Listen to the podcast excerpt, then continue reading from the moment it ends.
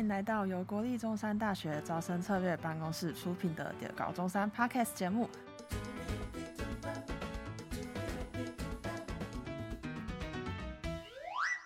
我是主持人水豚，我是主持人海豹。今天是中猴中山的特别节目，我们邀请到来自中山大学政治学研究所的漂亮学姐王玉婷学姐来到节目上和大家聊聊天。学姐你好。哦，大家好，我是来自中山政研所的硕二生王玉婷。那我们真的很感谢玉婷学姐今天来到我们的节目。学姐是中山政研所的嘛？呃，就我所知，中山政治学研究所现在主要分成三大领域，分别是政治理论课群、比较政治课群，还有国际关系课群。嗯，那学姐可以就是帮我们分别介绍这三个领域都是在学习什么的吗？哦，可以，呃，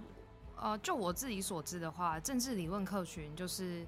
呃，大家可以顾很顾名思义看到，就是政治理论就是比较偏哲学的部分，然后再探讨一些呃比较大家可能很难去接触到的东西，比如说呃，但是一定都会听过，比如说什么国富论 或者什么亚当斯密，对对对，就是类似这种东西，然后去探讨说这些理论它影响了我们可能看待这个生活或者是呃这个世界的一些视角，就是跟着真的是一个很深层的东西。那呃比较政治的话。呃，我我觉得啦，我自己个人就是我把比较政治跟国关分为比较政治，就是比较像是，呃，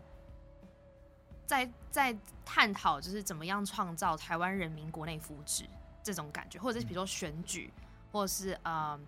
数据，或者是分析，就是比较政治比较像是。也跟公共事务有一点点相似，但又不太一样。但比较政治里面其实也有包括，就是他会去呃分类，就是去比较每一个国家它不一样的政体或建构，那去呃分析说每一个国家它不一样的这些规划是怎么样去影响每一个国家的。嗯，对。然后国际关系的话，就比较像是。在帮台湾打外交关系吧，就是台湾要怎么样跟其他的国家做朋友。嗯，然后我们去探讨说，比如说发生了什么样的战争或是很大的事情的时候，它影响的是国与国之间的什么，所以就比较像在帮台湾打形象、品牌这样子。哦，大概可以理解学姐的意思，就有点像是政治理论，就是呃政治上的议题。然后比较政治有点像是，可能我在做选择或者是比较两个体系的关系的时候，就是会牵扯到比较政治的领域。那国际关系就是可能我国和他国的这样子的外交关系，这样子的情谊，还有国际之间的互动，这样。对对对对，比较牵扯是这样。我觉得每一个东西都是环环相扣的啦。我我讲一个开比较开玩笑，就是我们手上有一个 政论教授，就是他每次都会说，呃。比较政治跟国关其实就是政论的延伸，因为其实，在我们手上的学生，大部分的同学都是会偏比较政治或者是主修国关比较多。嗯，然后可是可是因为政论老师他就是会希望说大家都可能是哎理解理论之后再去延伸，知道说这其他两个领域就是比政跟国关这两个比较偏实务的领域。那因为嗯。同学当然会选择后面两个，一定有它的原因嘛。就像我刚刚说的，是比较实务面的，嗯，比较应用性的。对对，比较应用性的，那可能也大家会觉得比较有趣一点。嗯，对，就是这个是我看的啦。那我们所上的话，其实这三个领域是分你主修，然后再选一个副修。那像我自己的话，我可能是主修国关，然后副修一个比政。那我国关的学群的课程就会学习的比较多。对，嗯，但是我自己相对就是在比较政治这块也是有呃。有兴趣的地方，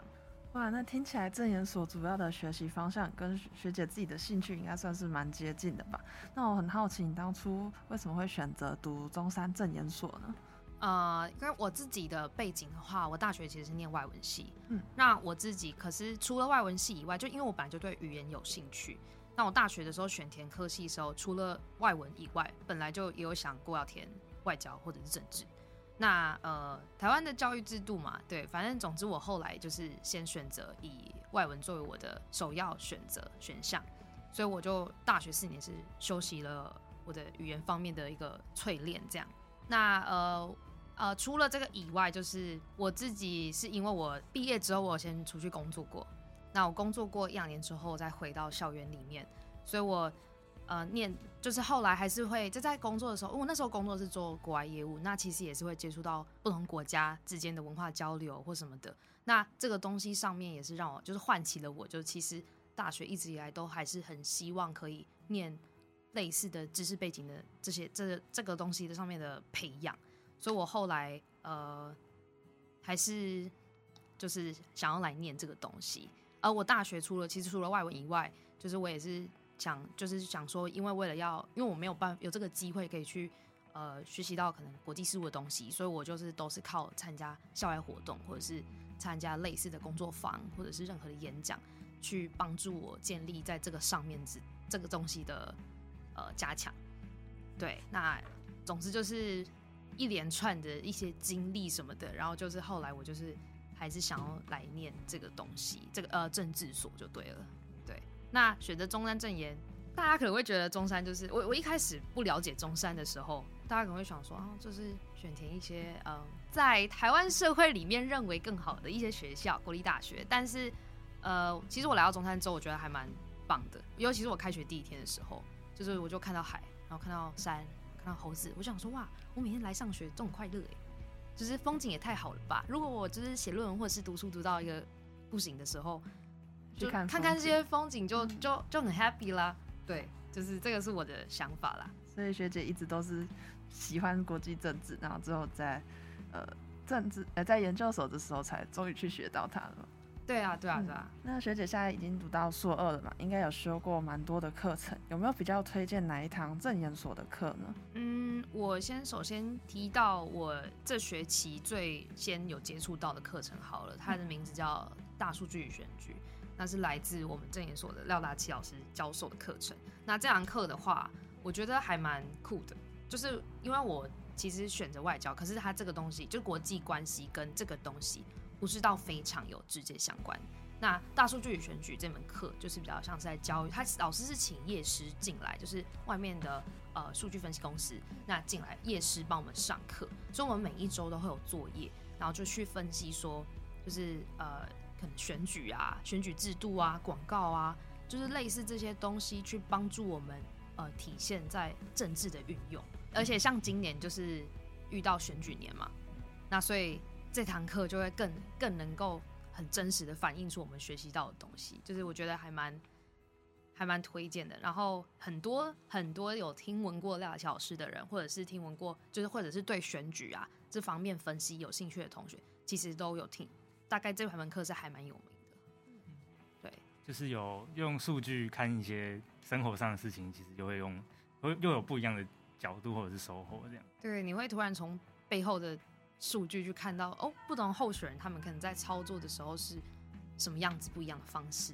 嗯，这样子。那、嗯、除了数据以外，其实如果是讲到我自己国关的话，我自己是还蛮喜欢呃，就是最基本那个主修过关的，就是国际关系，因为可能是因为我自己呃过去。没有打过，就是你说呃，大学四年没有打过相关的基础。可是我虽然在考研究所的时候有读过，但它一定不像就是来上课这么的有章有章程有规划。那老师他就是把每一个每一个礼拜的 topic 就是定出来说，哦，今这个礼拜就是可能讲我政治暴力，或者是我可能讲哦外交关系或什么的。他用每一周不一样的 topic 来去帮助你分析建构，说国际关系是怎么样子的。发展就从理论哦，自由主义什么什么建国主义，blah blah blah，然后一路到后面比较偏我们可能可以看到的战争或者是比较实物面的东西，这样。嗯，对。那我每周都要看文献了，还是要看理论了。那有一些人啊，对于社会科学这一类的学科或是政治学，其实都有一些小小误解或迷思。例如说，读政治是要出来选哦，学姐有没有听说过？有啊，当然，我读，我现在才读一年多，我就已经很有感觉了，因为真的身边很多人问。很多，那可以请学姐以一个就是就读政治学这个专业的身份来帮大家破解一下这些迷思吗？嗯，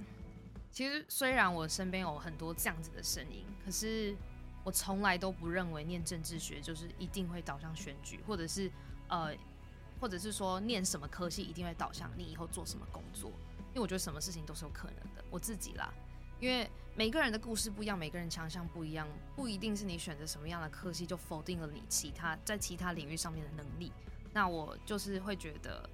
念政治学，念到现在还是算，虽然读书真的很累或者是很吃力，但我还是读得很开心，是因为我觉得在这个里面可以淬炼到的是一些，它虽然是一个说不出来的强项，但是它就是一个要怎么说呢？一种软实力吧。哦，比如说我们比较会有呃。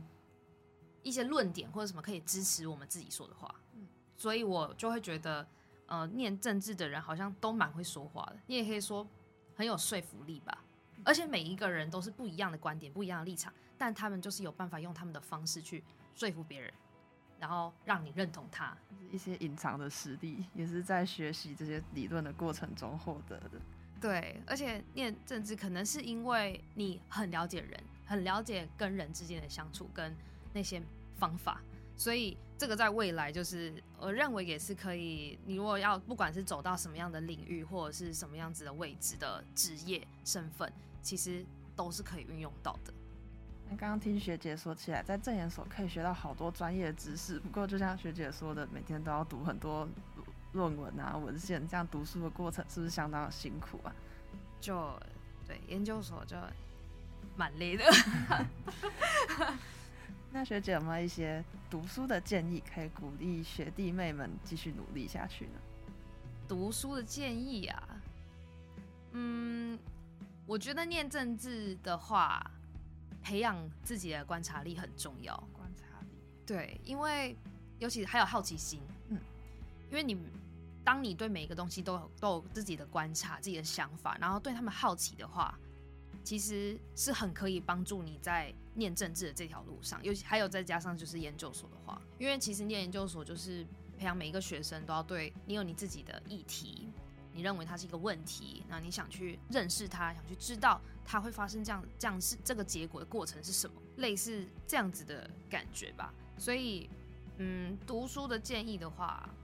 我觉得就提早准备吧。啊，提早准备。对，如果是如果是以很多呃文献或者是文章要看的情况下，基本上就是每一周都排给自己排成，去呃看一下说呃新闻啊，或者是老师给派给你的东西呀、啊、有没有相关啊？我觉得这个都是可以很帮助你在做报告或者是念书上面的素材嘛。对，哦。前面有提到，在证研所学到很多专业的知识啊、理论。不过，除了这些理论之外，有没有办法学到一些比较实际可以在职场上运用到的技能呢？呃，我觉得就像我前述提到的，沟通能力、逻辑思辨，然后辩不要说辩论啦，就说比较有逻辑思考能力吧。然后还有说，我上次我呃前面就是有提到，就是。想要推荐的那个课程，像大数据，我就会觉得它是一个比较偏实务面的，这是一个很实际，尤其是以现在台湾的 AI 啊、网络啊这个这个这个这个导向的发展，我会认为这个是有可以运用到的很真实的技能跟能力。嗯，就不一定要在政治学的方面，在其他的职场上也可能会需要到这个能力。对，但是。如果说还像我啦，我自己自嘲开玩笑一下，就是像我自己，因为我是对语言能力比较，就是语言比较敏感，所以我对数字就会比较一窍不通。那然后因为我这学期上了比较多，就是偏数据相关的课，然后就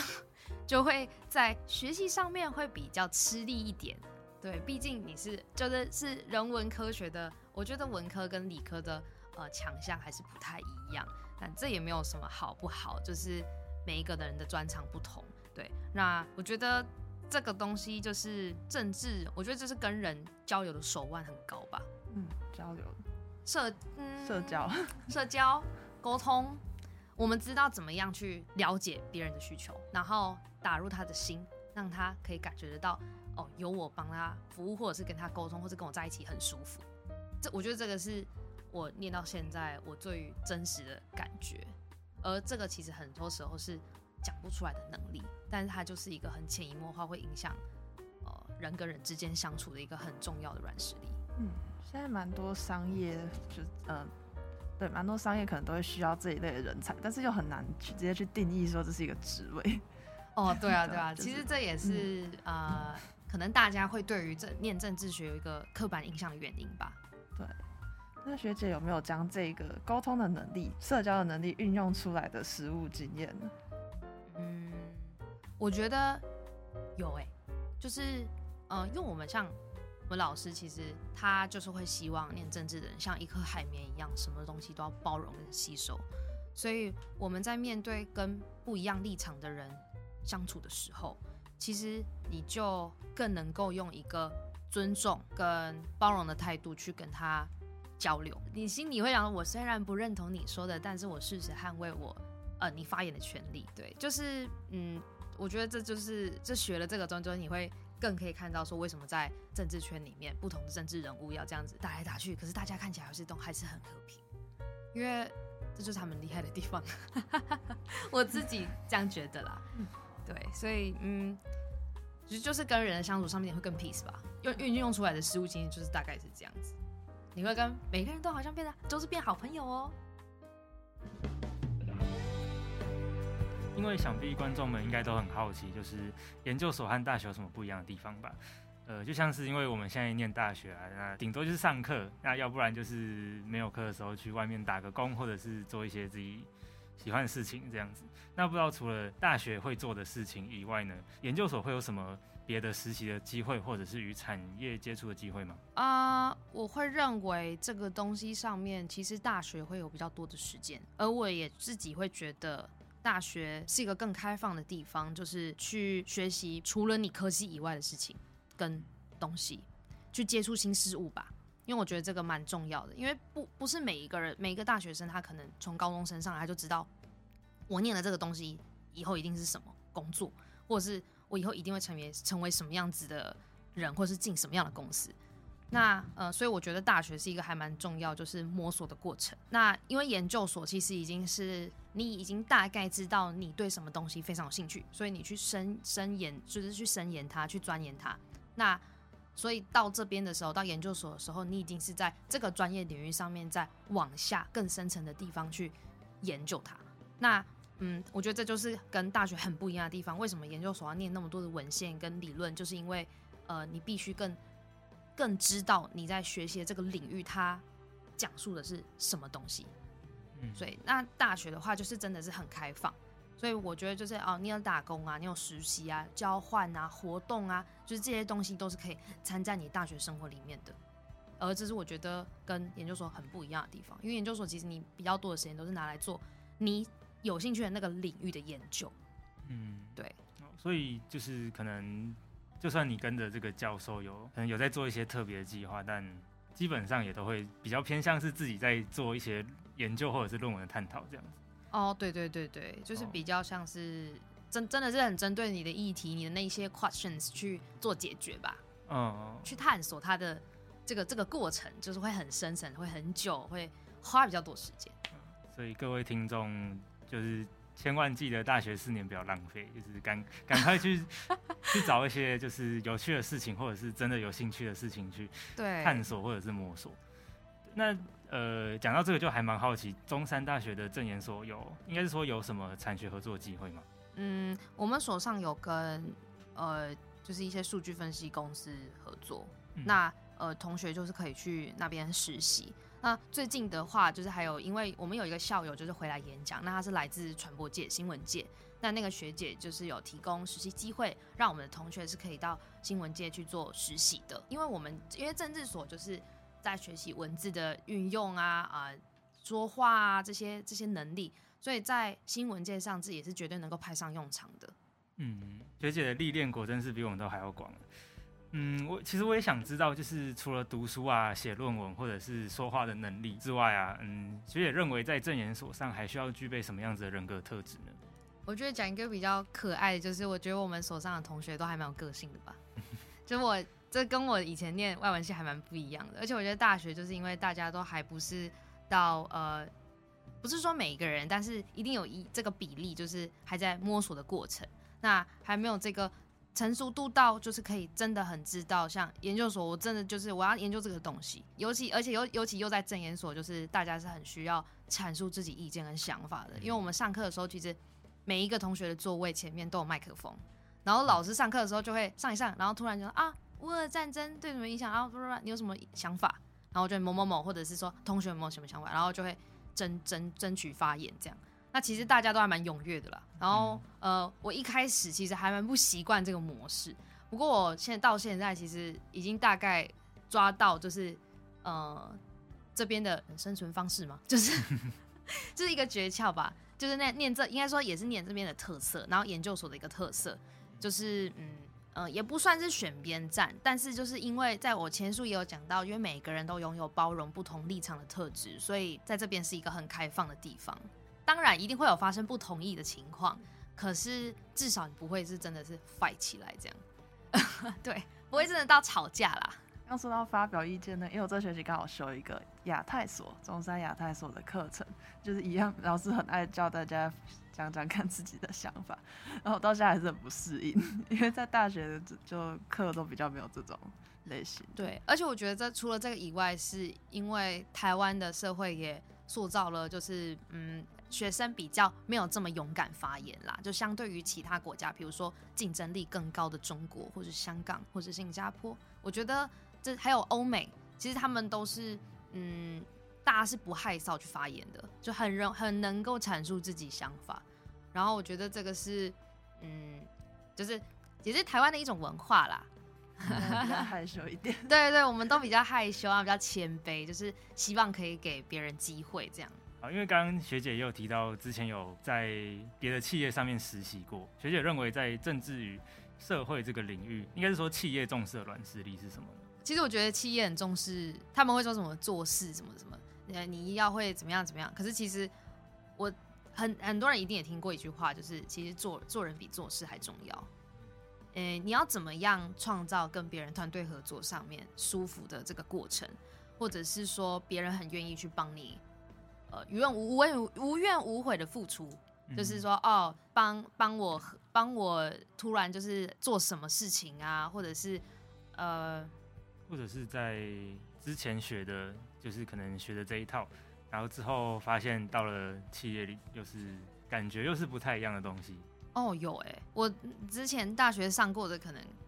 国际国际贸易的课，但是我后来去上班，其实你你会你会以为你会了，但其实完全不一样，因为你面对的是公司，你面对的是是客户，那个那个东西在实际运用上是完全不一样的状况，因为你会针对不一样的人去做不一样的修正。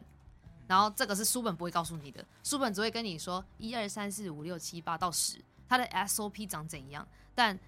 它上面不会告诉你有什么突发状况啊。嗯。那我觉得这个就是在职场上面很容易会遇到的事情，而大家会比较惊慌失措的。可是呃，其实遇久了，你大概也会去培养到一个临机应变的能力吧。而我觉得，嗯，就是呃。除了做事，做人还是比做，就是做人还是比做事重要啦。因为，嗯，在这期间，你你其实有时候出社会，不是什么事情都是你个人的作业，很多时候你要跟主管配合，你要符合老板的需求，呃，你要跟同事合作。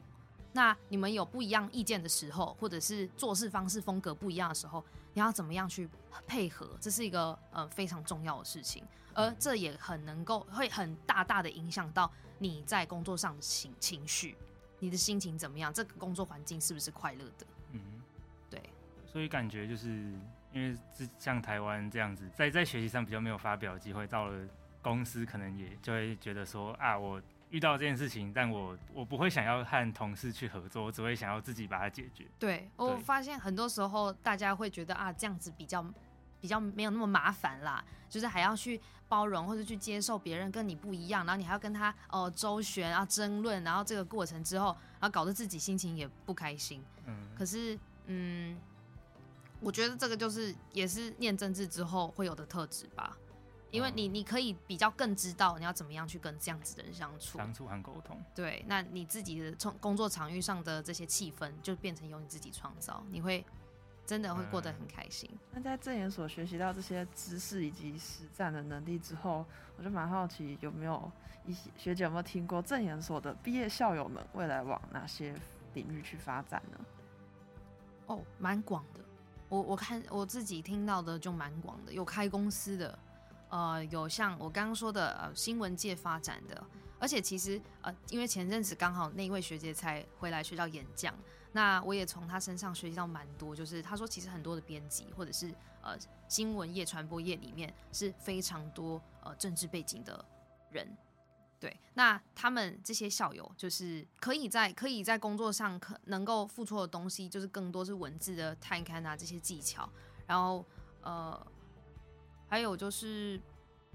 本身因为具备这样子的专业知识，所以他们在呃收集新闻媒体资料的时候，肯定也会相对比较容易一些。对，那呃研究所也是天天都在看 paper 嘛，所以呃 念念看这些文字的东西可能。也会比较习惯一点啦，对，那嗯，除了新闻界，其实呃，商界也有啊，像比如说，嗯，呃，因为因为与人沟通能力，这个是不管什么样的产业都一定会运用到的。那你如果很会说话，你如果很有自己的个人品牌魅力，有渲染力，那业务采购这种也是非常符合就是证研所的教授的东西吧。那呃，所以。其实，或者是与人有关的行业，服务业也是可以的。我有听过人资啦，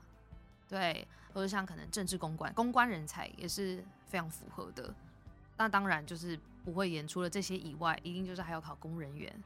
对，公务各位公务机关到公务机关服务，或者是当幕僚、政治幕僚，对，这个都是还蛮呃，实际上面就是曾经证研所毕业校友有的出路。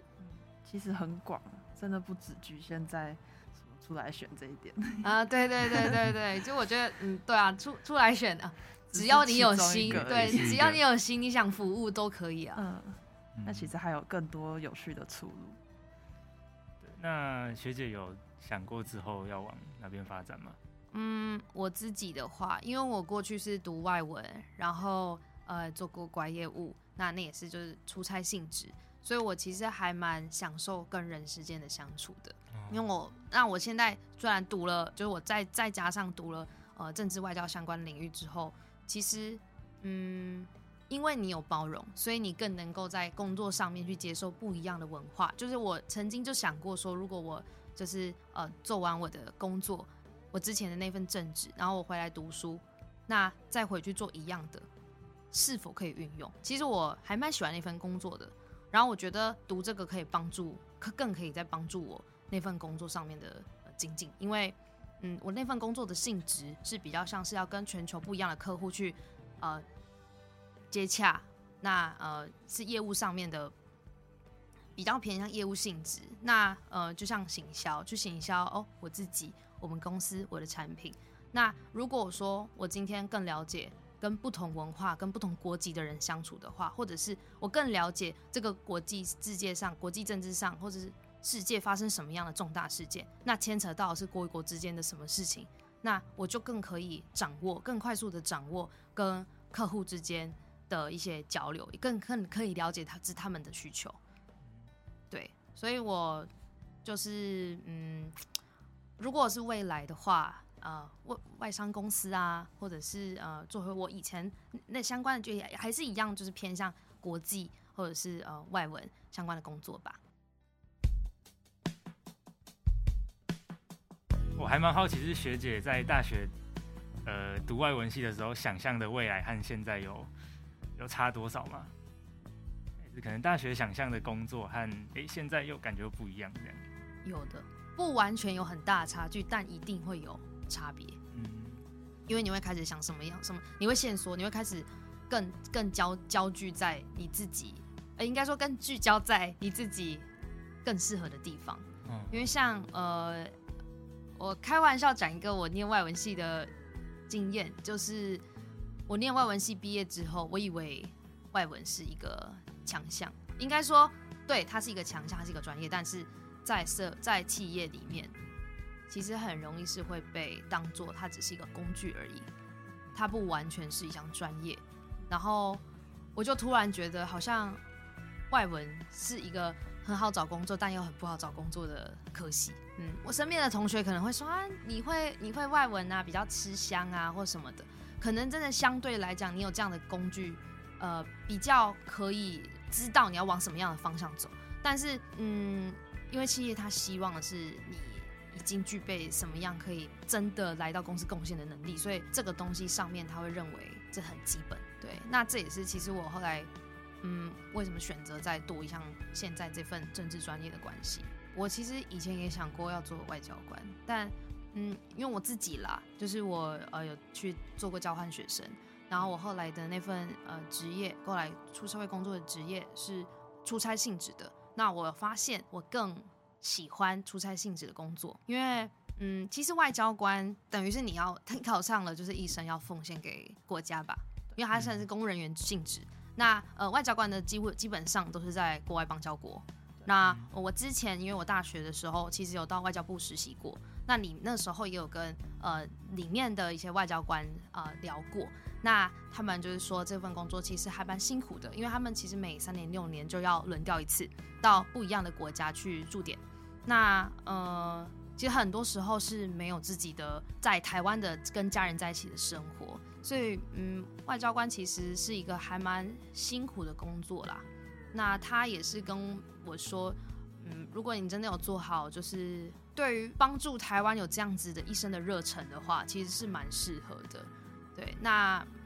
这个这这个大概是我对于外交官的了解。对，感觉像是，嗯、只要就是除了学英文、学外文还是不太够。然后当自己多了一些其他的知识或者其他的专业的时候，就会发现，好像我的未来又更开阔，就是好像有更多选择可以去做，或者是。呃，可以知道什么样子的工作是更适合我的。对，我觉得其实，呃，这也算是其中一个找到自己跟社会化的过程吧。你要怎么样雕塑自己，然后去更适应这个社会，但是又同时让自己是保有快乐的。我觉得这自己其实你自己做的开心还是蛮重要，就是你自己知道自己要什么。嗯，那学姐在大学读的科系跟研究所读的科系其实是不一样的。那学姐会。建议现在在就读高中生的同学们，在选择大学科系的时候，就要连未来研究所的方向都一起考虑好吗？还是其实晚一点再，应该说已经读了大学再来思考这件事也不迟呢？呃，我觉得如果你真的非常知道自己要什么的话，这么早就来考虑，当然一定是比较好的嘛。比较好，你你可以省少少走一些冤枉路，但是我认为绕路走其实也没有比较不好，因为。以我自己的故事听起来就有一点点绕路啊，但我觉得这个这也不算绕路，就是我觉得这是一个我在我我的自己的人生经验，是我的，这是我在认识我自己的过程。嗯，那我可能更认知到我自己喜欢什么，不喜欢什么。就像就像我知道我自己对数字可能真的一窍不通，这是这是当然的，对。可是如果真的还在高中的时候还很迷茫，我觉得都很正常，因为我自己也有走过很迷茫的那条路。嗯，对啊，要选传播，要选外文，要选外交，要选什么？就是还有选校不选系这些这些问题种种的。那有时候都是父母啊，可能或是自己随便懵懵懂懂的就就选就选了，然后成绩在哪里就哪里，对。但如果真的呃已经到了大学，因为大学是一个真的很开放的社会，它已经算是一个小小小型的社会了。那有社团，有学生会，有活动，有各种各各种各式各样，就是嗯，only for 学生可以参加的东西。那我觉得这就是身为学生最好的权利。然后呃，大学四年就是很珍贵的时光，那这也是大家就是应该好好利用的时间。什么都，你如果真的有觉得，哎、欸，有这个机会，或是你觉得你想尝试的东西，就去尝试，放手一搏。我觉得踏出你的那个舒适，就是踏出舒适圈，去尝试不一样新鲜的东西，是还蛮棒的一件事情。在尝试的过程中，也可以发现自己到底喜欢什么。对啊，对啊，对啊。嗯、那不喜欢，我们就再尝试别的嘛。对，嗯，啊，那我们很感谢玉婷学姐今天和我们分享那么多有趣的事情，像是。呃，在学习上学到的东西，那还有在玉婷学姐自己身上发生的一些经历，还有故事，当然还有像是一些产学合作的机会啊，还有职涯出路。那呃，听众们若是未来想走研究所的学弟妹，也不要忘记学姐今天的忠告，就是大学多多尝试，呃，尝试错也没关系，就在试另外一种嘛，对吧？然后也不要呃常常在宿舍里面睡觉，也不要。呃，就是只浑浑噩噩这样过日子，对啊，多多培养自己的软实力，也不要害怕学习不一样的事物，这样。那今天的中猴中山也差不多到这边要做个结束了。如果想要知道更多的相关资讯，或是想要收到最快最新的上架通知，别忘了追踪中猴中山的 IG 以及中山大学招生资讯的 FB 与 IG。有任何想法，也欢迎到粉专跟我们聊天。那我们今天再次感谢王玉群学姐来到我们的节目上与大家聊天。的高中三，我们下次见喽，拜拜，拜拜。